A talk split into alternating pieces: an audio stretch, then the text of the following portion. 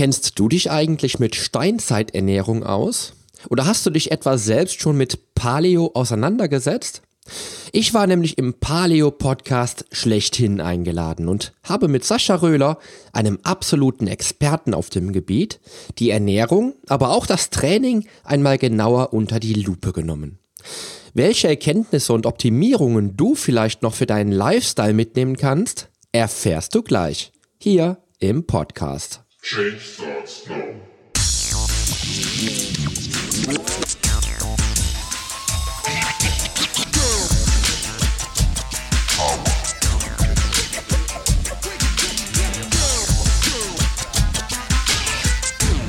Change Starts Now, der Fitness-Podcast mit dem Figurexperten. Ich helfe dir dabei, mit den richtigen Trainings- und Ernährungsstrategien deine Traumfigur zu erreichen. Denn hier dreht sich alles um deine Fitness, Ernährung und Gesundheit. Viel Spaß! Hallo und herzlich willkommen zur aktuellen Sommer-Special-Episode deines Fitness-Podcasts. Ich freue mich wie immer, dass du dabei bist, denn du lernst in den nächsten beiden Episoden einen Podcaster kennen, der sich einer ganz bestimmten Ernährungsweise voll und ganz verschrieben hat. Und diese Ernährungs- und Lebensweise bis auf das i-Tüpfelchen in sein Leben integriert. Ich war nämlich bei Sascha Röhler und dem Paleo Launch Podcast eingeladen und entstanden sind bei ihm in der Show zwei mega spannende Episoden rund um Training und natürlich die Ernährung. Auch wenn wir vielleicht nicht nur über Paleo-Ernährung gesprochen haben, erwartet dich einiges an Wissen, was du vielleicht noch in deinen Lifestyle integrieren wolltest.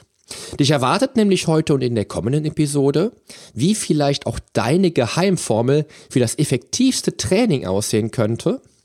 Außerdem sprechen wir darüber, wie du auch für dich gesunde und nachhaltige Ernährung definieren kannst und du wirst erfahren, welche Krafttrainingsübungen nicht nur die Pioniere unseres Sports praktiziert haben, um zur Bestform zu gelangen, sondern auch wieso du selbst diese wichtigen und elementaren Übungen in deinen Plan integrieren solltest. Lass uns direkt mit Teil 1 des Interviews beginnen. Ich wünsche dir wie immer viel Spaß.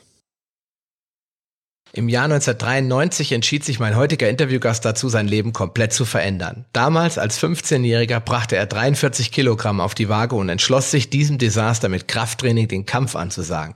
Und nur ein Jahr später wog er schon beschauliche 59 Kilogramm.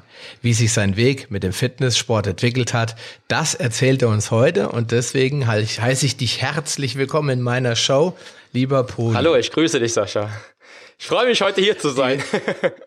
ja, das, mich freut es auch, dass du dabei bist, denn du bist ähm, ja der Erste in meinem Podcast, der so sehr stark fokussiert ist auf das Thema Krafttraining, Body Transformation, Bodybuilding, weil das ist eigentlich nicht so die klassische Sparte, in der mich, ich mich bewege. Deswegen haben wir im Vorgespräch schon uns entschieden dazu, wenn wir jetzt gleich ein bisschen über dich gesprochen haben, das Ganze so in diese Richtung zu, äh, zu äh, führen. Wie kann man zum Beispiel seinen Körperfettanteil reduzieren äh, durch Kraftsport? Wie kann man sich definieren? Wie kann man überhaupt einfach ein bisschen netter aussehen? Wie der äh, Marc Maslow immer sagt, nackt gut aussehen. genau.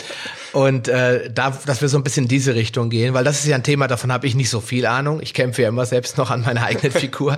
Und deswegen äh, habe ich mir den Poli heute eingeladen, der im Übrigen äh, mit Nachname Motivilidis heißt und wir uns das mal gespart haben, weil es ist so schwierig auszusprechen.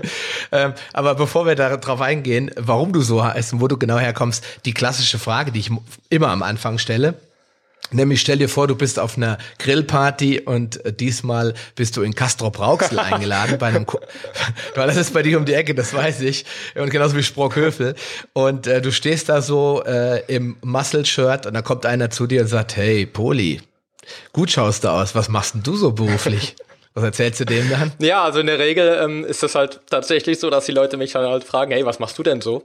Und ich sag den Leuten halt, dass ich halt Menschen dabei helfe, halt quasi ohne Umwege, ohne die Einbahnstraße oder ohne den, den unnötigen, ähm, äh, wie sagt man, Schotter, Schotterweg zu nehmen, halt eben in einem sportlichen, gesunden Körper zum Traum, in einem sportlichen, gesunden Körper zum Traumkörper kommen. Also meine, okay. meine, meine Grundaufgabe ist es einfach im Personal Training halt Menschen dabei zu helfen, auf direktem Wege zur Traumfigur zu kommen, ohne diese ganzen Diäten durchzuziehen, ohne die unnötigen Übungen im Fitnessstudio zu machen oder ohne die, die grundsätzlichen Fehler zu machen, die halt eben die meisten dann auch leider machen, wenn sie dann starten. Hm. Okay, bevor wir auf die Fehler eingehen, weil das ist ja immer das Wichtigste, Fehler zu vermeiden, das wollen ja eigentlich meine ganzen Hörer so ein bisschen lerne, wenn sie hier einschalten, welche Fehler mache ich vielleicht, wie kann ich sie vermeiden, möchte ich gerne erst noch mal kurz über den 15-jährigen Poli sprechen. Ähm, du hast eben im Vorgespräch gesagt, du warst dünn wie ein Lauch. Äh, ich äh, stelle mir jetzt gerade so eine grüne Lauchstange vor und äh, die dein Gesicht hat. Ja, also es, äh, fand ich schon sehr lustig den Vergleich. Ähm, wie war das damals? Ich meine, wie hast du überhaupt selbst an dir festgestellt, dass du eigentlich zu dürr bist und, und irgendwie nichts so optisch nicht nichts darstellst und willst irgendwie mehr werden. Wie, wie kam das bei dir? Ja, also ich weiß noch, dass wir, ähm, ich habe mit meiner Mutter, ich war beim, beim Kinderarzt und ähm, ich habe dann das Gespräch mit, mitgehört, was mein, mein Kinderarzt dann zu meiner Mutter sagte und er sagte dann halt, sie müssen gucken, ihr Kind ist stark untergewichtig und ähm, wenn das so weitergeht, dann werden auch Mangelerscheinungen auftreten und er wird sich in der Pubertät nicht, äh, nicht so weiterentwickeln, wie ein 15-Jähriger das tun sollte ähm, was auch mit einer ähm, verminderten Leistungsfähigkeit einhergehen könnte schulische Leistungen, die dann entsprechend nicht mehr so wären, wie sie aktuell halt sind oder auch äh, sportlich natürlich entsprechend nicht so sich entwickeln könnte wie halt normale 15-Jährige. Äh, man darf mhm. jetzt nicht vergessen, ich hatte mit 15 Jahren war ich, ich glaube 1,60 groß und hatte wie gesagt dann 43 Kilogramm, also starkes Untergewicht, also BMI weit unter 18, ja, was dann, dann mhm. natürlich dann tatsächlich dann schon dafür sprechen würde aus heutiger Sicht, dass man einem solchen Jungen dann natürlich dann wirklich äh, ans Herz legt, dass er sich dann mal so ein bisschen betätigen sollte, um dann dem dem Körpergewicht dann entsprechend halt eben gegenzuwirken und ähm, ich weiß nicht mehr, wie es dann dazu kam. Ich, ich kann mich nicht mehr an die Zusammenhänge erinnern. Ich weiß nur, dass ich am 19. Februar, äh, das war sechs Tage vor meinem Geburtstag, als ich äh, dann 15 wurde, mit dem Fitnesssport angefangen habe. Nachts, ich weiß noch, da lief im Fernsehen, lief, glaube ich, äh, äh, guck mal, wer da spricht oder sowas, ich weiß es nicht mehr genau. Und ich hatte dann so Hanteln unterm, unterm Bett liegen. Die hatte ich mir, ich glaube, auch dann zwei, drei Wochen vorher sogar gekauft oder meine Mutter hatte mir die geschenkt. Ich weiß es nicht mehr genau, wie es war. Und die habe ich dann hervorgezogen unterm Bett und habe dann halt so Übungen gemacht, wo ich so dachte, das wäre jetzt so, das wären so Krafttrainingsübungen. Und ich habe dann also einfach ohne Vorlage einfach mal so die Handeln ein, Einfach bewegt. nur Gewichte bewegt ohne, ohne Vorlage. Okay. Vertikale, vertikal die, die Hand nach oben und nach unten gebracht und habe dann, ich glaube, ich habe dann irgendwie eine Stunde lang Bizep Curls oder so gemacht. Mit eine Stunde. ja. Da konntest du die, da konntest du auf jeden Fall die Fernbedienung gut in die Hand nehmen. Danach.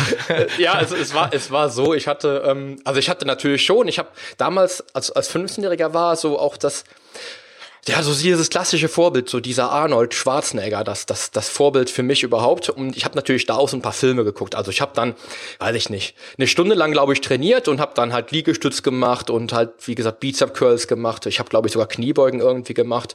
Ähm, oder ich glaube sogar Sit-Ups oder sowas. Aber wirklich halt so ohne Sinn und Verstand einfach nur drauf los. Ähm, und dann weiß ich noch, habe ich mir, habe ich in dieser Nacht auch so einen Tick gekriegt, dass ich sagte, ähm, Milch macht ja stark, Ne, Milch soll ja stark machen, ne, das Beste aus der Milch, ja. wie man immer so hört. Und dann habe ich irgendwie, glaube ich, nach dem Training dann noch zwei Liter Milch getrunken. Und am nächsten Tag habe ich so gedacht, boah, das war toll, das mache ich jetzt jeden Tag. Jeden Tag zwei Liter Milch. Das hast du hoffentlich nicht Ich habe jeden Tag sogar drei oder vier Liter Milch getrunken. Ich glaube, meine, meine, Mutter, Güte. ich hab, bin ja froh, dass ich keinen Durchfall bekommen habe. Äh, meine Mutter hat dann irgendwie, glaube ich, alle drei, vier Tage dann so, so ein Zwölferpack gekauft im Supermarkt, um mich dann mit Milch zu versorgen. Ähm, ja, und das ging dann irgendwie, glaube ich, noch so oh, ich weiß nicht, fünf, sechs, sieben Monate lang, dass ich wirklich jeden Tag irgendwie was gemacht habe, hat man dann so, so ein erstes Trainingsprogramm geschrieben, äh, wo dann Liegestütz drauf war und ich habe dann für jeden, für jeden Satz quasi einen Strich gemacht. Und ich weiß dann, dass ich dann mhm. äh, nach so zwei, drei Monaten mal durchgeguckt habe und habe dann gesehen, dass ich halt wirklich so hinter jedem, der jeder Übung waren irgendwie so 20 Striche. Kannst also vorstellen, wie viel Sätze ich dann in so einem Training gemacht habe, aber bei wie viel Übungen. Ähm, und dann habe ich dann so angefangen, dann so die, die ganzen Magazine zu lesen ich weiß nicht, was gab es damals alles? Fitness, Muscle Fitness, äh, Sportreview und sowas halt alles. Aber diese, diese 20 Sätze, mhm. ja, was hat das bei dir bewirkt? Hast du wirklich was bei dir gesehen? Weil man kann ja auch verdammt viel falsch machen in so einer, bei so einer Übung. Selbst bei einer Liegestütze ja. kann man ja so viel falsch machen, dass man nachher eher nur Kater hat, also Muskelkater hat, äh, anstatt dass man was aufbaut. Richtig. Oder warst du, warst du so ein Hänfterling, dass bei dir jede Art von Betätigung geholfen hätte? Genau, ich war so ein Hänfterling. Ich war ein Lauch mit quasi einem Gesicht von mir, wie du das geil erklärt hast eben, finde ich gut. Ähm, ich weiß noch, dass, dass meine Großeltern immer sagten, äh, wenn es irgendwie stürmisch war draußen, da sagten die immer, pass auf, dass du nicht wegfliegst, halt dich irgendwo fest. oh, gemein. Ja, aber das, äh, das, ja, ich habe das jetzt, ich fand das immer, immer irgendwie schön, immer witzig, dass meine, oder meine Mama hat das auch immer gesagt, pass auf, dass du nicht, wenn irgendwie der Wind kommt, hältst du dich irgendwo fest, dass du nicht wegfliegst. Ähm, und das war aber leider auch so auch mein Glaubenssatz damals. Also ich muss wirklich sagen, mhm. mein Glaubenssatz war, darüber haben wir im Vorgespräch schon gesprochen, ähm, ich war mhm. einfach sehr, sehr dünn und das habe ich auch der Welt so äh, suggeriert, dass ich halt dünn bin, dass ich ein schwaches Selbstbewusstsein habe und alles. Äh, und mhm. wenn ich jetzt diesen 19. Februar 1993 sehe, ähm, dann ist das so der Scheidepunkt gewesen, der quasi, ähm, wie soll ich sagen, so ein, so ein, so ein, so ein davor und dahinter macht. Also quasi davor und dahinter eben, äh, eben quasi entwickelt, als wenn ich nur durch eine Wand gucke. Und vor der Wand war ich halt eben der 15-Jährige und hinter der Wand war ich dann halt wirklich der, der Mensch, der dann halt eben sein Selbstbewusstsein entwickelt hat.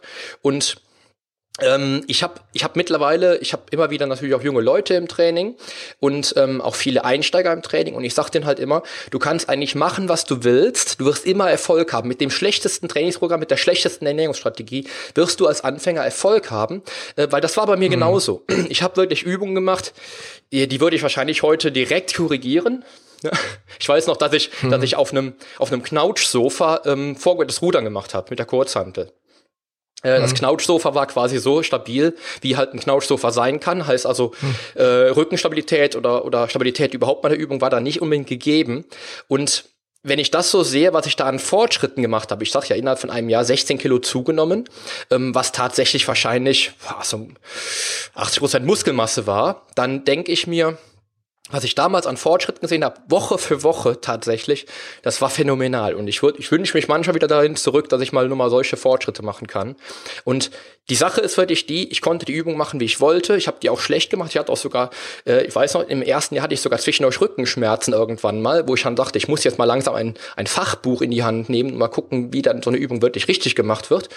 Ähm, und habe dann wirklich gemerkt, dass ich vieles falsch gemacht habe und dann daraus gelernt habe und dann halt eben ja auch dann, ich glaube, sechs Jahre später meinen ersten, meine erste B-Lizenz gemacht habe. Ähm, das war einfach so. Also du konntest machen, was du wolltest als 15-Jähriger mit 43 Kilo. Du hast immer Erfolg gehabt. Immer. Hm. Jetzt äh, ist das natürlich klar, wenn du null Muskeln hast, ja, also wirklich total dürr bist, dann äh, ist ja allein die regelmäßige Bewegung der Muskulatur schon unglaublich effektiv. Absolut. Ja. Du hättest wahrscheinlich jeden Tag joggen gehen können und hättest auch locker vier, fünf Kilo zugelegt an Muskelmasse, allein in den Beinen ja. wahrscheinlich. Aber es zeigt halt, ähm, wenn man untergewichtig ist, das Gegenteil von dem, was die meisten Menschen da draußen sind. Obwohl, ich habe eine Statistik darüber, die ist zwar schon ein bisschen älter, aber gerade die Teenager zwischen 12 und 18 oder zwischen 11 und 18 sind stark untergewichtig. Ja. Also es gibt natürlich auch eine große Anzahl an Übergewichtigen und das ist das Traurige, es gibt kaum noch in Anführungsstrichen Normalgewichtige. Mhm bei den Teenager. Die sind entweder zu fett, sage ich jetzt mal so direkt, oder sie sind teilweise zu dünn, weil sie irgendeinem Magertrend hinterherlaufen. Genau. Und äh, bei dir war es halt jetzt anders. Wahrscheinlich hast du einfach auch eine, eine krasse Verbrennung gehabt und dann hast du auch aus Langweil, aus Lust oder keine Lust nichts gegessen. Mhm ja, weil du es vergessen hast. Und dann, als du angefangen hast mit der Milch, und das kann man der Milch ja äh, auf keinen Fall vorwerfen, dass sie ein nährstoffarmes Produkt ist, hat natürlich viele, viele negative Wirkungen. Deswegen äh, wird sie in der Paleoernährung auch konsequent ausgeschlossen. Mhm. Aber sie hat dann auch einig, ein, zwei positive Dinge, nämlich sie ist nährstoffreich, erstmal von den weniger problematischen Nährstoffen und vor allen Dingen eiweißreich. Genau. Und das hat wahrscheinlich bei dir auch dazu geführt, dass du auch Muskelmasse aufbauen konntest, weil auch wieder Baumaterial da Eben. war. Ja? Und bei drei Liter Milch kam einiges zusammen. Richtig, das ist ja, äh, ich denke auch, dass die Milch mich auch natürlich äh, in gewissem Maße fett gemacht hat, weil ich einfach, wenn ich auf drei, auf, auf 100 Milliliter Milch rechne, irgendwie, ich glaube, vier Gramm, vier Gramm Kohlenhydrate auch drin sind, die dann entsprechend ja auch dann wieder als, als Energieträger dann halt eben im Körper verfügbar waren. Ich glaube, das war, mhm. das, das hat halt viel dafür gesprochen, dass einfach damals alles funktioniert hat. Ähm, was für mich der ausschlaggebende Punkt war, dass ich am Ball geblieben bin, war aber dann zum Schluss nicht nur, dass ich einfach dann halt gesehen habe, dass ich halt, ähm, dass mein Körper sich optisch verändert hat, sondern auch, wie sich mein Denken transformiert hat. Und das war ja eigentlich für mich der Grund, überhaupt anzufangen. Ich weiß noch, dass ich mit 15 Jahren wenn es um, um Sportunterricht ging, habe ich unheimliche Magenschmerzen bekommen, wenn es dann so langsam auf die Sportstunde zuging, weil ich halt wusste, das ist halt die Stunde des Tages äh, oder die Stunde der Woche, wenn es ein oder zweimal die Woche Sport gab, wo ich mich komplett blamiere, wo ich äh, richtig Angst davor habe oder Angst davor habe, ähm, dann beim Lehrer vorn stehen zu müssen und was vorzuturnen oder irgendwas machen zu müssen, was ich vielleicht wieder nicht kann, weil ich einfach ähm, unsportlich war. Ich war halt also nicht nur dünn, sondern ich war auch einfach unsportlich. Und wenn, wenn du dir das vorstellst als Kind, ich, ich kenne es halt auch mittlerweile, wenn ich dann so junge Leute sehe, die einfach sehr, sehr dünn sind und die ein schwaches Selbstbewusstsein haben oder vielleicht den Kopf nach unten tragen, ähm, dann sehe ich mich immer wieder immer wieder in dieser Position zurück und denke so, wie, wie, wie schlimm das eigentlich war für mich als Kind. Ich hatte, ich hatte ein tolles Elternhaus, ich bin nicht, nicht groß gehänselt worden, ich bin auch nie groß verprügelt worden. Das kam natürlich vor und es war natürlich auch so, dass ich, dass ich schon verarscht worden bin wegen meines Gewichtes. Aber ähm, die, die, die reine Angst dann auch halt eben zu versagen, das mhm. war für mich dann auch so ein, so ein Thema, ähm, was, glaube ich, auch für meine Disziplin dann auch irgendwann letztendlich wieder gesprochen hat. Weil ich einfach, ich sag ja, die, die ersten sieben Monate habe ich, glaube ich, fast jeden Tag trainiert. Ja, und ich habe mich einfach ganz anders gefühlt. Also das, der Unterschied, der war einfach ähm, geistig halt eben richtig spürbar. Nicht nur, dass ich halt eben stärker wurde und dann ein Jahr später dann einer der stärksten der Klasse war, in der Stufe, das war damals die, ich glaube die neun, die neun war das, genau, war ich dann am Ende des mhm. Jahres der Stärkste in der Stufe. Ähm, und das, das war, das, das, das muss man sich dann vorstellen, als 15-Jähriger halt eben dann so eine Transformation durchzumachen, quasi von über Nacht. Ich habe das auch nie einem erzählt, dass ich das tue, habe das dann verheimlicht, weil ich nicht wollte, dass jemand das weiß. Ähm, mhm das, das hat für mich ähm, geistig unheimlich viel bewirkt. Also vor dem Ganzen war ich ein sehr, sehr ruhiger Mensch, sehr zurückgezogen, introvertiert. Und nach dem Ganzen bin ich auf, auf Menschen zugegangen oder konnte Menschen auch helfen, habe hab Leuten geholfen, wirklich, die dann in einer ähnlichen Situation waren wie ich damals. Und das hat viel gemacht bei mir als, als Teenager. Also gerade so das Leben total zu verändern, weil man einfach was gefunden hat, äh, wo man einfach Herzblut für, für investieren kann, wo man auch ein Guter sein kann. Ja. Hm. War das denn bei dir hauptsächlich dadurch zu erklären, dass du im Spiegel geschaut hast und gesagt hast, wow, ich habe mich schon ziemlich cool entwickelt. Ich bin nicht mehr der dürre Typ. Ich gehöre jetzt mit zu den, zu den Normalgewichtigen, mhm. aber ich sehe definiert aus, ich sehe kräftig und sportlich aus. Ich habe Muckis, was ja gerade für Jungs äh, zwischen 15 und 20 wichtig ist. Ja, wie sehe ich aus? Vor allen Dingen, um auch bei den Mädels ein bisschen imponieren zu können, muss man natürlich muskulös mhm. sein. Und gerade, deswegen gehen ja viele auch dann ins Fitnessstudio. Hat dir das geholfen, dein Selbstbewusstsein auch äh, mehr an den Markt zu tragen? Also dich selbst zu sehen, dass was passiert ist? Oder meinst du, das sind einfach bestimmte Hormone, die dann durchs Trainieren dir mehr Selbstbewusstsein gegeben haben, weil du einfach auch äh, produktiver mhm. warst? Nee, also ich glaube natürlich klar, natürlich äh, habe ich mein Testosteron wahrscheinlich hochgetrieben ohne Ende. Das, das mag, das steht außer Frage, das ist ganz klar bei täglichem Training. Ähm, aber es hat mich einfach ähm, angespornt. Also ich habe wirklich, du musst dir das vorstellen, ich habe mich innerhalb von sieben Tagen optisch wieder verändert. Immer wieder, immer wieder. Und das ging immer weiter. Das, das war quasi unendlich. Also, wenn man sich das so vorstellt, ich habe dann ausgerechnet, wenn ich dann so weiter aufbaue, wäre ich ja mit 1850 Kilo schwer. Mhm. ähm, Weißt du, also im Vergleich einfach mal, dass man dann wirklich sieht, ich habe jede Woche ja, die Veränderung gesehen. Ähm, und das hat die Optik halt gebracht, was dann auch ähm, mir dann auch von außen auch so zugetragen wurde, auch von Mädels beispielsweise, dass, dass Mädels mich dann im Sportunterricht ganz anders angeguckt haben plötzlich. Oder dass ich dann beispielsweise nicht als letzter in die Fußballmannschaft gewählt worden bin, sondern vielleicht sogar als erster, das war total geil. Also äh, mit 15 war es so, ich bin dann immer in die Fußballmannschaft, wo da. Ich war immer letzter, ja, by the way. Ich, ich, war immer letzter und der Lehrer musste mich dann zuordnen und die, die Jungs und Mädels, wo ich dann halt zu musste, die waren immer total beleidigt, dass ich dann damit gespielt habe, weil ich die besten, die meisten Eigentore geschossen habe. Und ja, wirklich. Das, ja, und das, das hat mir richtig. Sahst gut aus, aber konntest kein Fußball spielen. Nee, das, das, das war noch vor der Zeit, vor ich dann. Ne? Achso, okay. Ähm, okay. Und wenn du dann, wenn ich dann ein Jahr weiter denke, bin ich als erster in die Fußballmannschaft gewählt worden, weil ich halt einer der stärksten war halt, weil ich halt einfach dann mhm. auch mich auch komischerweise auch für solche Sportarten mehr interessiert habe. Ich, ich wollte dann auch in solchen Sportarten besser werden. Was total komisch mhm. war. Ich, hab, ich bin kein Teamsportler. Ich war nie jemand, der, der, ähm, der im Team äh, gewinnen will, sondern der alleine für sich gewinnen wollte. Das war ich immer. Mhm. Aber ich habe dann auch immer ein Interesse an Fußball gehabt, weil ich einfach dachte, Fußball ist auch Sport und das gehört auch dazu. Und das war mhm. geil, wenn, wenn, du dann halt so siehst, der 15-Jährige, der halt wirklich so, ähm, so ein kleines Häufchen Elend ist, so, so ein so ein Mauerblümchen sozusagen, de, den keiner sieht, so eine graue Maus und der dann plötzlich ein Jahr später komplett, ja, bei den Mädels ankommt, bei den Jungs irgendwie äh, für Aufsehen sorgen kann, weil er einfach beispielsweise äh, im Armdrückwettbewerb der Beste war. das doof ist aber irgendwie, ja. es war, als, als war, wir waren halt Kinder, ne? Und das ist, das ja, ist was Besonderes und das hat mich immer wieder angespornt und das war halt das erste Jahr äh, mit Krafttraining und das ja. hat einfach mein Leben total verändert. Und jetzt, jetzt ist es eine ganz wichtige Botschaft und deswegen will ich da jetzt mal gerade einhaken. Denn ähm, natürlich die meisten, die meinen Podcast hören, kommen leider, sage ich jetzt mal in Anführungsstrichen, aus der anderen Richtung. Mhm. Das heißt, sie haben nicht das äh, Luxusproblem, obwohl das auch schwierig ist, ne, aus dem Untergewicht rauszukommen, sondern die haben das für sich gefühlt größere Problem, nämlich Übergewicht mhm. und wollen da rauskommen. Und deswegen gehen wir jetzt auch gleich nach dieser kurzen äh, Phase oder Erklärung dann auch darin hin, wo wir eigentlich hinwollen, nämlich zum Fettabbau. Mhm.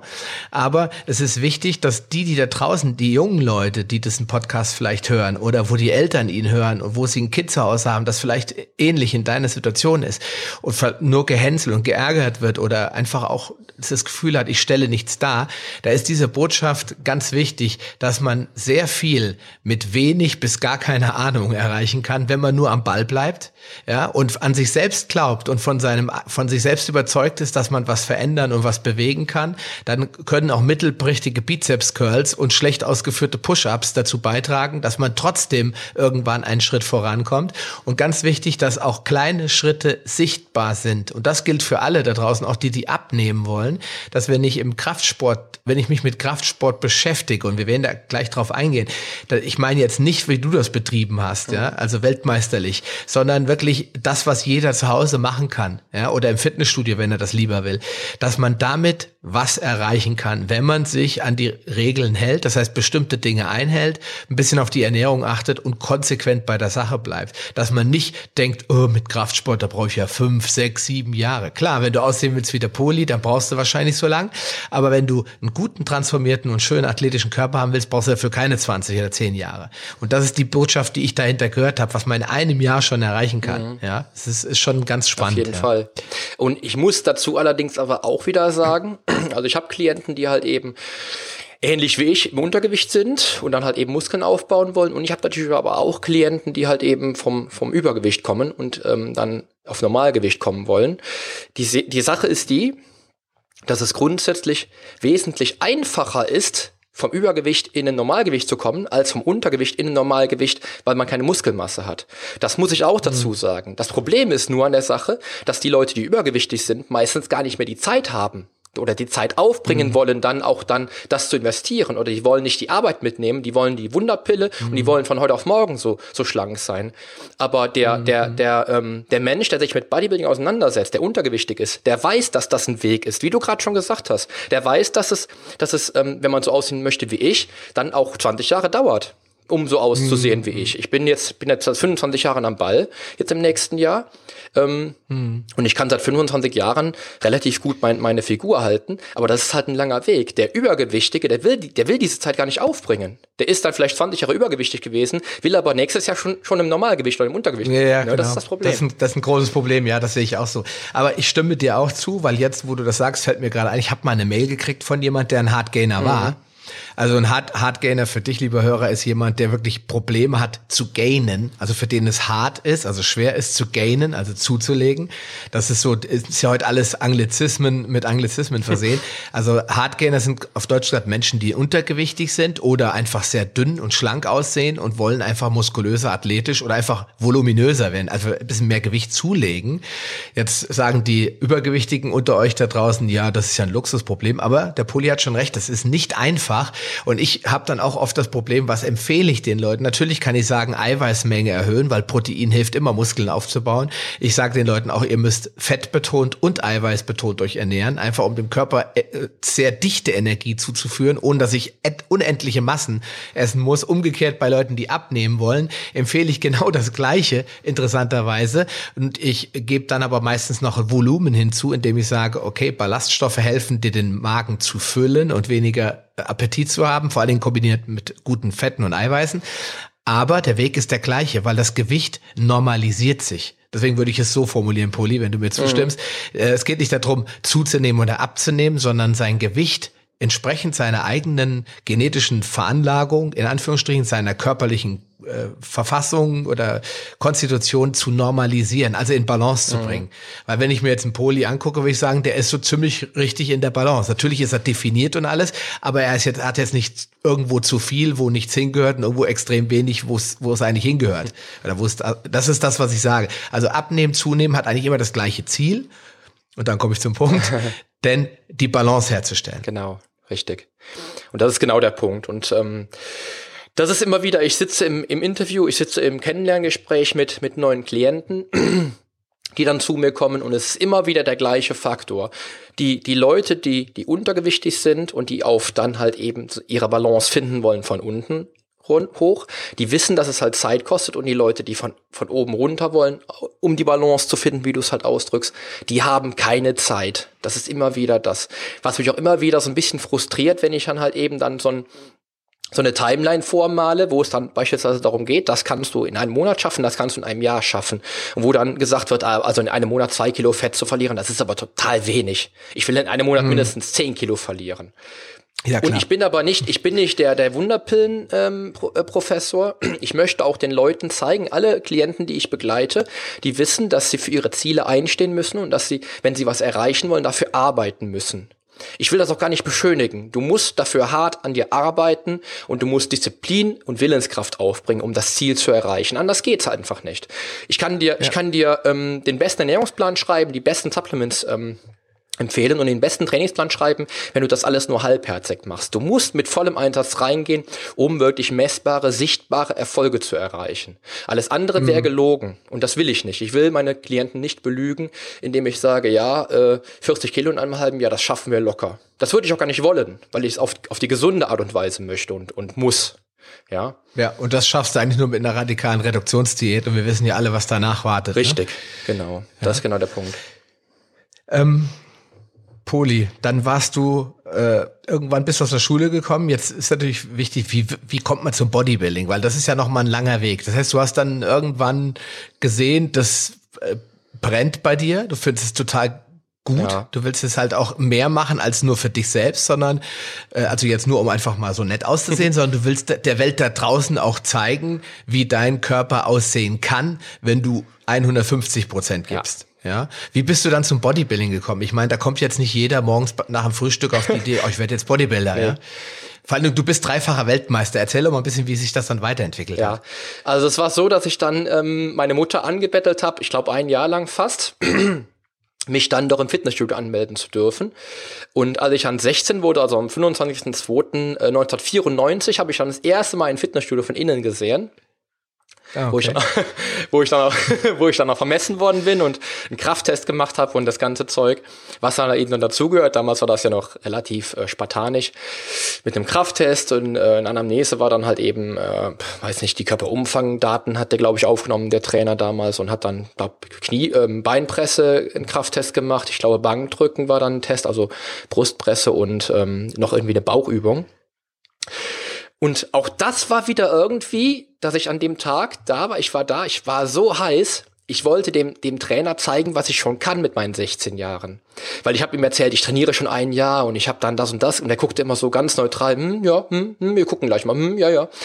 Und das war dann auch für mich so, wo dann so dieser, dieser Siegeswille, ja. Weil, die, ja, ja, wir gucken mal. Ja, genau, einfach so. Der, und du so, nein, nein, nee, du musst da ganz genau hingucken. Genau, ja, genau, genau.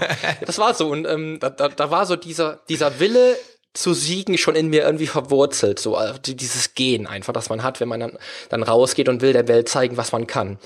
Und ähm, das war für mich auch wieder so ein, so ein Tag, wo sich mein Leben wieder von Grund auf verändert hat, weil das hat dann ungefähr noch ein halbes Jahr gedauert.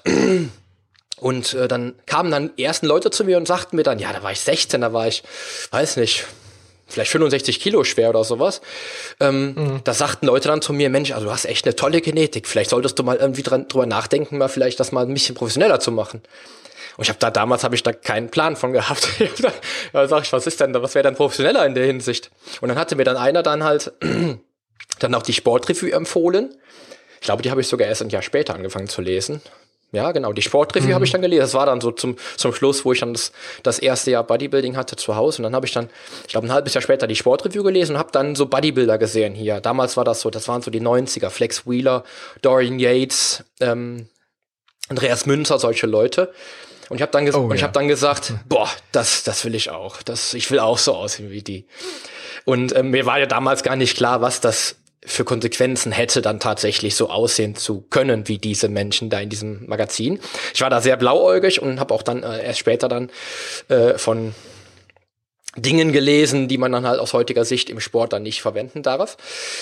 Und ähm, da bin ich einfach mit dem Glauben an die Sache ran, dass diese Menschen das auch alles so geschafft haben, wie ich das jetzt geschafft habe. Und ich bin dann einfach Tag für Tag wirklich mit dem Glauben aufgestanden. Poli, du willst aussehen wie Dorian Yates oder du willst aussehen wie Flex Wheeler, weil Flex Wheeler ist ein absolutes Vorbild. Das ist die Perfektion in Ästhetik pur.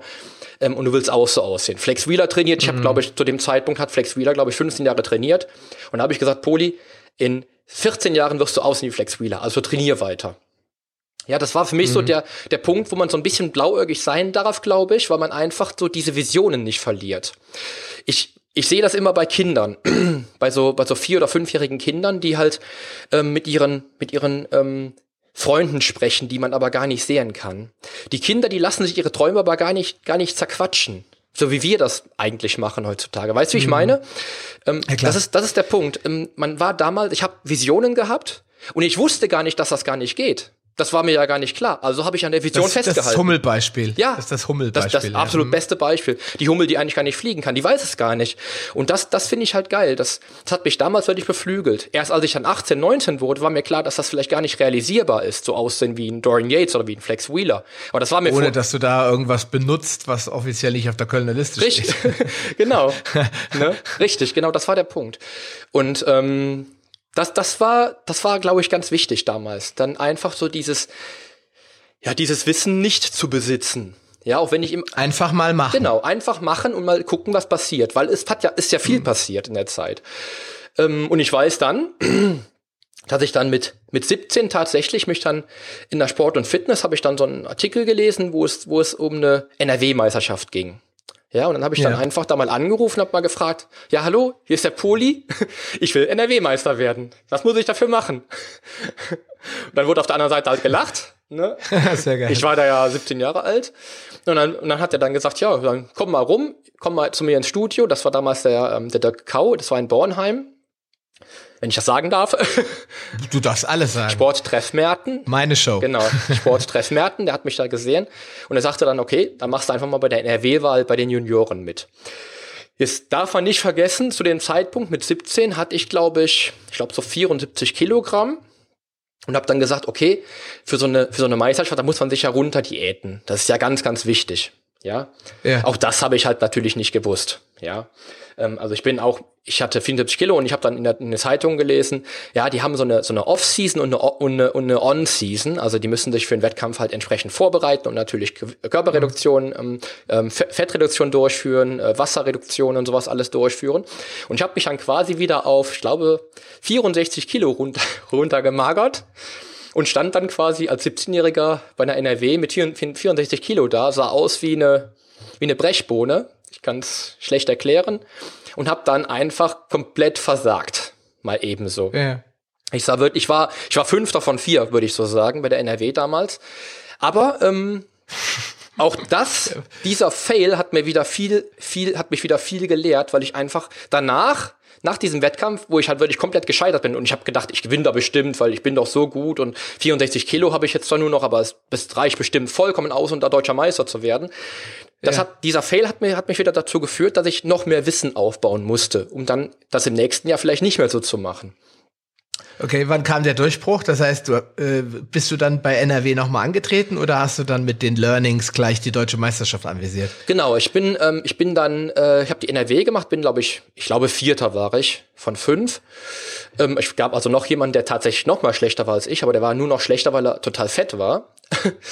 Macht Okay. aber nichts. Und dann bin ich, glaube ich, zwei Wochen später dann, oder nee, ich war Dritter bei der NRW und bin dann ähm, zur Deutschen gefahren, so war es. Und bin bei der Deutschen dann Vierter von fünf geworden, so war es. Okay. So wenige treten da nur an. Das war wirklich ähm, In der Juniorenklasse. absolut. halt, ne? Ja, ich glaube, die okay. NRW, da waren insgesamt, wie gesagt, vier auf der Bühne oder fünf auf der Bühne mit mir zusammen. Und bei der Deutschen waren es, glaube ich, sieben in meiner Klasse, meine ich. Ich weiß es nicht mehr. Okay. Oder, oder, oder, oder tatsächlich fünf von vier, ich weiß es nicht mehr genau. Okay. Ich kann es dir nicht mehr sagen. Ähm, Wie viele Jahre, wie viele Jahre hast du dann trainiert, bis du dann einen Erfolg in Anführungsstrichen hattest? Ähm, ich meine, das waren ja zwei krasse Niederschläge aus deiner Sicht. Absolut. Ne? Das waren, das waren so die wichtigsten Fails, um dann halt eben dann auch Größeres anzupeilen, um einfach mehr Wissen anzupeilen. Ähm, ich habe dann ungefähr, also in dem Jahr, das war 96 und bin dann 97 wieder gestartet und habe dann, bin dann komplett wie der Phönix aus der Asche, ähm, bin ich 97 äh, in der Figurklasse gestartet. Die wurde damals eingeführt in dem Jahr. Bei der, bei der NABA war das. Das war dann äh, World Fitness Federation. Das war das erste Jahr, wo es Figurklassen gab. Ähm, auch Juniorenfigurklassen und äh, Männerfigurklassen. Und da bin ich in der, in der Figurklasse, bin ich dann bei der NRW, ich glaube, NRW-Meister geworden, meine ich. Das war dann halt eben unter Bodybuilding. Also mit Bodybuilding konnte ich mich immer noch nicht messen, aber Figurklasse habe ich dann, glaube ich, die NRW gewonnen. Und bin da bei der Deutschen, glaube ich, Vize-Deutscher geworden in der Junioren-Figurklasse. Bin dann auch sogar eingeladen worden für den Mr. World Grand Prix in dem Jahr. Das war dann 97 im Herbst. Das war sogar bei Eurosport und da war ich dann unter den besten 40, glaube ich. Von Okay. wie viel Was ja schon ziemlich, was ja schon ziemlich gut ist. was ne? geil war, was, was, was, was, was mir ganz andere ähm, Perspektiven eröffnet hat. Ja. Ja klar, aber zum, zum Weltmeister ist ja dann auch mal ein ganz langer Weg, oder? Richtig, genau. Ich bin dann 1997 habe ich dann halt die Saison quasi als äh, neuer neuer Sportler beendet sozusagen. Ich stand auf einer auf einer auf einer internationalen Bühne bei der Mr. World. Ähm, Ja. Ich war im Fernsehen, ich habe mich sogar im Fernsehen gesehen. Ich weiß noch, wo dann die wo Eurosport dann hinter den Kulissen stand und mich dann auch gefilmt hat. Ich glaube, die haben mich sogar interviewt, weil ich äh, einer der jüngsten Teilnehmer war an dem Tag. Und ähm, ich habe dann, ich glaube, ein Jahr komplett pausiert mit Wettkämpfen und wieder 99 bin ich dann ähm, wieder gestartet. Ich hatte damals zu dem Zeitpunkt, glaube ich, 82 Kilo, bei einem Fettanteil von, ich weiß nicht, 6 oder 7 Prozent vielleicht als Junior. Okay. Ähm, das war dann schon relativ gut. Dann bin ich dann zur FIBO gefahren. Das, also FIBO war damals der die Möglichkeit, ich durfte als Teilnehmer der Mr. World, durfte ich dann direkt zur FIBO und bei der FIBO bei Mr. Germany mitmachen. Also FIBO nochmal für alle, die das nicht wissen, ist diese Fitnessmesse in Köln. Genau. Ja. Und die, da gehen halt die ganzen Leute hin, gucken, was gibt's für Lifestyle-Trends oder Fitness-Trends am Markt. Die ist jedes Jahr eigentlich immer sehr beliebt. Und äh, ja, gut, die gab's auch zu der Zeit natürlich schon. Ne? Genau, ha, genau. Da bin ich, auf, bin ich zur FIBO gefahren, durfte auf der FIBO dann als Junior auch starten. Also ganz klassisch Junior-Figur war das damals. Ich glaube Junior-Figur-Leistung, ich weiß es nicht mehr, wie es genau hieß. Und dann habe ich dann mal so in einem Rutsch an einem Nachmittag die FIBO gewonnen, äh, vor ungefähr, Oh, ich glaube, okay. 6000 Zuschauern. Was mein bis dato größter Wettkampf überhaupt war. Ähm, und bin dann vier Wochen später zur WM geflogen, nach Griechenland, das erste Mal als Junior. Okay. Ja. In deiner Heimat. In meiner Heimat, äh, wo ich vom, vom, griechischen Fernsehen interviewt worden bin und wo ich kein Wort Griechisch gesprochen habe und die sagten, was bist denn du für ein Grieche? Weil ich nur mit den Englisch gesprochen habe. Quotengrieche. Ah, leider war es war ganz schön peinlich. Aber, aber ich war, ähm, ich war danach Weltmeister im Junioren Figur Bodybuilding Okay. was, wow. was einfach total geil war. Und das war so der entscheidende Unterschied zu dem Sportler, der ich vorher war. Also danach bin ich durch die Decke geschossen, vom Kopf auf, vom Denken her. Also du musst dir vorstellen, Sascha, du fährst als, als 19-Jähriger oder ich glaube 20-Jähriger, ich weiß nicht mal, wie alt war ich denn da, 19 äh, oder ein, nee, 21-Jähriger, fährst du, fährst du nach Griechenland in deinem letzten Jahr als Junior und wirst dann da Weltmeister. Ne? Du musst dir vorstellen, die ganze Welt steht dir offen danach. Weil du, du, Okay. du kannst nicht mehr besser werden. Es gibt da nichts mehr. Du bist der Ja, Beste ja. der Welt in dieser Klasse. Und ähm, das ist ein geiles Gefühl. Und das hat mir dann einen richtigen Schuss gegeben. um dann halt eben dann auch weiter daran festzuhalten an dem, was ich, was ich kann und wo ich halt gut drin bin, sehr, sehr gut drin bin, okay. dass ich darin Weltmeister werden kann. Hm. Tja, äh, jetzt natürlich die Frage, wenn wir jetzt dreifach, weil du hast es dann noch ein paar Mal wiederholt, äh, wir gehen jetzt nicht im Detail mhm. drauf ein, du hast bis insgesamt dreifacher Weltmeister im Figur-Bodybuilding, hast es also noch zweimal hintereinander geschafft, genau. das haben wir im Vor Vorgespräch besprochen. Ich meine, ähm, dann irgendwann guckt man sich ja mal im Spiegel an, denkt, ja, hm, Jetzt habe ich ja eigentlich alles erreicht. Ich meine, mehr als Welt gibt's nicht. Univers Mr. Universum, weiß ich, gibt's das noch? Ja, da bin ich Dritter geworden.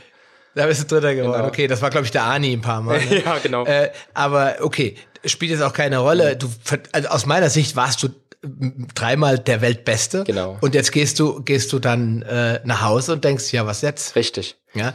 Und dann hast du dich ja irgendwann mal entschlossen, das zum Beruf zu machen. Also jetzt nicht äh, andere Leute zur Weltmeisterschaft zu bringen, sondern einfach das Thema Fitness, Kraftsport, Bodybuilding in Anführungsstrichen. Also zu einem Figurexperten und Fitnesscoach zu werden. Ne? Genau.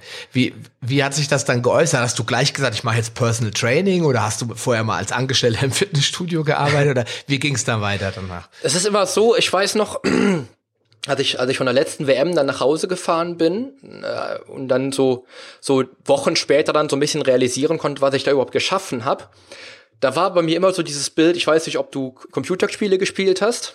Ja, klar. Ähm, und dann, viel, viel zu viel. Ja, ich, ich ja als, als, als Junior dann auch quasi. Und dann war dann, dann ich glaube, vier Wochen später war dann so dieses Bild so Game Over. Und mhm. da habe ich gesagt, da muss doch noch was kommen jetzt. Das ist doch jetzt nicht zu Ende. Was kommt denn dann noch jetzt, was dann noch, was das Ganze noch toppen könnte?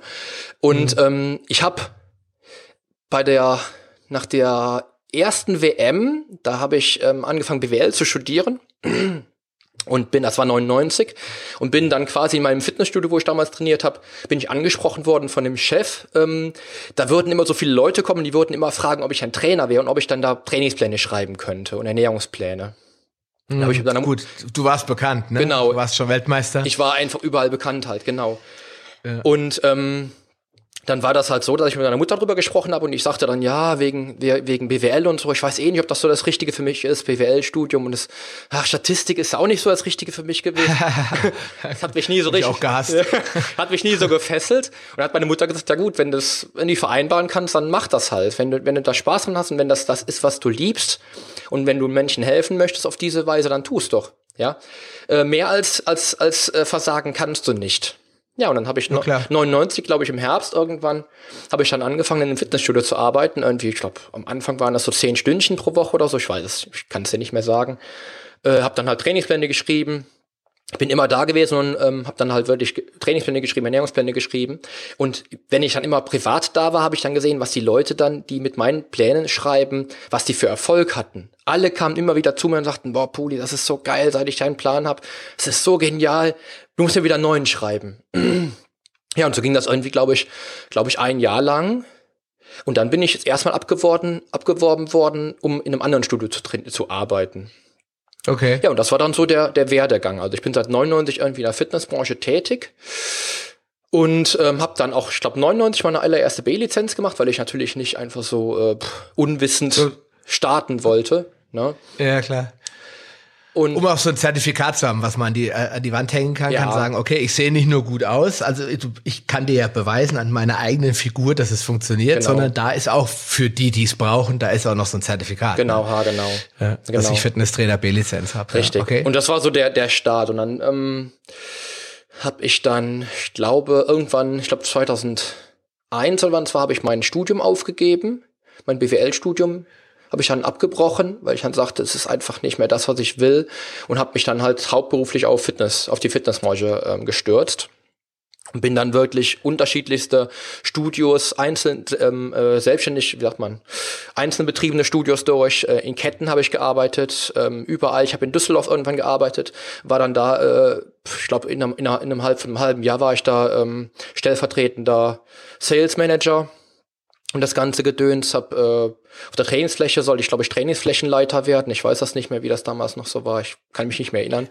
Aber ich bin da relativ schnell einfach halt auch ähm, anerkannt worden und respektiert worden für das, was ich halt eben kann und was, was mich halt ausmacht. Und das hat mich immer wieder bestärkt, dann da auch weiter dran zu arbeiten. Und das war ja dann auch der Grund, irgendwann dann auch zu sagen, ähm, ich will das nicht nur allgemein machen, ich will es halt wirklich individuell machen. Und darum war dann auch irgendwann so dieses Personal Training, die Personal Training Idee geboren. Mhm. Die aber, muss ich dazu sagen, vor ungefähr so 10, 12 Jahren noch so eine, so eine, wie sagt man, so eine so eine Idee war, so eine fixe Idee, die man eigentlich in Deutschland noch gar nicht so an den Mann bringen konnte, weil es einfach noch nicht so war, wie es, wie es jetzt heute beispielsweise ist. Also mhm. vor zwölf Jahren konntest du dich Personal Trainer nennen, aber du hast wahrscheinlich wirklich nicht viel damit verdient. Und das war auch dann der mhm. Grund, warum ich einfach sagte, ich bleib einfach festangestellt und guck mal, wie, das, wie sich der Markt weiterentwickelt, der ja mittlerweile ein ganz anderer ist als zu meiner zu meiner Anfangszeit der Markt war. Ja, klar, logisch. Das heißt, du bist dann ins Person Training eingestiegen und dem bist du ja auch bis heute treu geblieben. Ne? Genau, ha, genau. Also wo ich einfach ja. merke, ich kann Menschen, ja, du musst dir einfach vorstellen, du kannst doch Menschen viel, viel mehr helfen, wenn du die wirklich begleitest, als wenn du einmal einen Plan schreibst und dann sechs Wochen später oder zehn Wochen später wieder guckst, wie es passiert, ähm, was dann passiert mit denen. Bei meinen Klienten ist es so, dass, dass, man, dass man halt eben sich wirklich regelmäßig sieht oder ich habe immer regelmäßig Korrespondenz mit denen, wenn ich im Online-Coaching oder im, im Abo beispielsweise habe und habe einfach da wirklich diese, diese, diesen Betreuungsschwerpunkt, den ich setzen kann, mich auf jeden Menschen gezielt konzentrieren zu können. Der hat mir mhm. damals in der, in der Fitnessbranche an sich wirklich gefehlt, weil ich einfach, ich sehe, dass der Erfolg größer ist, wenn die einfach mehr Zeit mit mir verbringen können, die Leute. Wenn die mehr Zeit mit ihrem Personal Coach verbringen können, werden die Erfolge einfach, einfach exponentiell steigen. Und das war mhm. der, der Grund auch für mich dann auch im Personal Training wirklich viel Zeit zu investieren, meinen Klienten zu helfen, da wirklich zu gucken, dass, dass jeder Klient, der bei mir ist, auch entsprechend Erfolg hat und dass ich das Bestmögliche rausholen kann für jeden Menschen, sei er noch so individuell, wie er auch ist. Ähm, das, das, und das macht auch einen großen, großen Anteil der, der ganzen Freude an diesem, an diesem Job halt eben, bringt er mit, weil ich einfach merke, ich habe so dieses, dieses Gen, was man braucht, um dann auch wirklich Menschen helfen zu wollen. Ja, es gibt ja, mhm. es gibt ja auch Coaches, die ich auch kenne, die ihren Job machen, weil sie ihren Job machen müssen. Ja, ja klar. Und, und da sehe ich den, den grundlegenden Unterschied. Ich tue doch das, was ich liebe. Tue ich doch viel, mhm. viel besser. Das mache ich doch viel besser, als wenn ich was tue, was ich tun muss, um beispielsweise Geld verdienen zu müssen, weil es halt so ist, weil man ja Geld verdienen muss. Ja, Podcaster, insbesondere ich, reden gerne und das immer sehr viel. Daher hat Sascha auch zwei Teile aus diesem Interview gemacht. Allerdings nehme ich die Schuld natürlich auf mich, denn mein Redeanteil war auch in diesem Interview nicht zu unterschätzen. Ich denke aber, Sascha hat wunderbar und sehr souverän durch die Show geführt und dies solltest du dir auch bei seinen anderen Episoden definitiv einmal anhören. Bis dahin darfst du dir im Anschluss aber direkt den zweiten Teil dieses Interviews gönnen, denn wir sprechen über die geheimen Geheimformeln für den Kraftsport und für echte Ergebnisse, die sich sehen lassen können und die du dann auch spüren wirst. An dieser Stelle freue ich mich wieder, dass du dabei gewesen bist und noch natürlich auf die nächste Episode mit dir. In diesem Sinne wünsche ich dir nun einen tollen Start in den Tag und effektive und sehr motivierende Trainingseinheiten. Denn die Veränderung beginnt jetzt. Geh mit mir den ersten Schritt in ein sportliches und gesundes Leben in deinem Traumkörper. Dein Figurexperte und Fitnesscoach Poli Mutevelidis.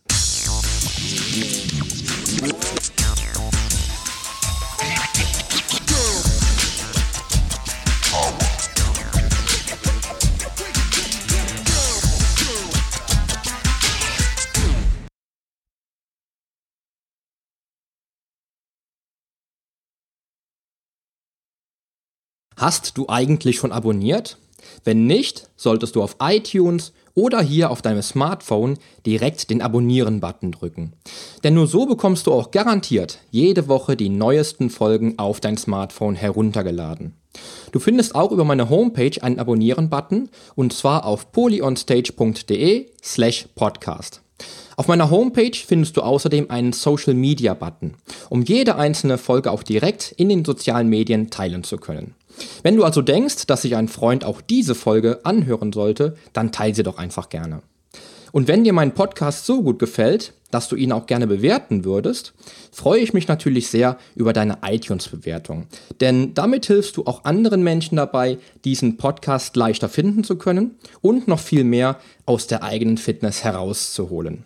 Klick also einfach auf Bewertungen und Rezensionen, hinterlass mir deine 5 Sterne und schreib mir einen kurzen Text. Ich lese jede einzelne Bewertung und freue mich natürlich auch von dir zu lesen. Also dann, wir hören uns bei der nächsten Folge. Dein Figurexperte und Fitnesscoach Poli Mutevelidis. Der Podcast wurde dir präsentiert von polyonstage.de.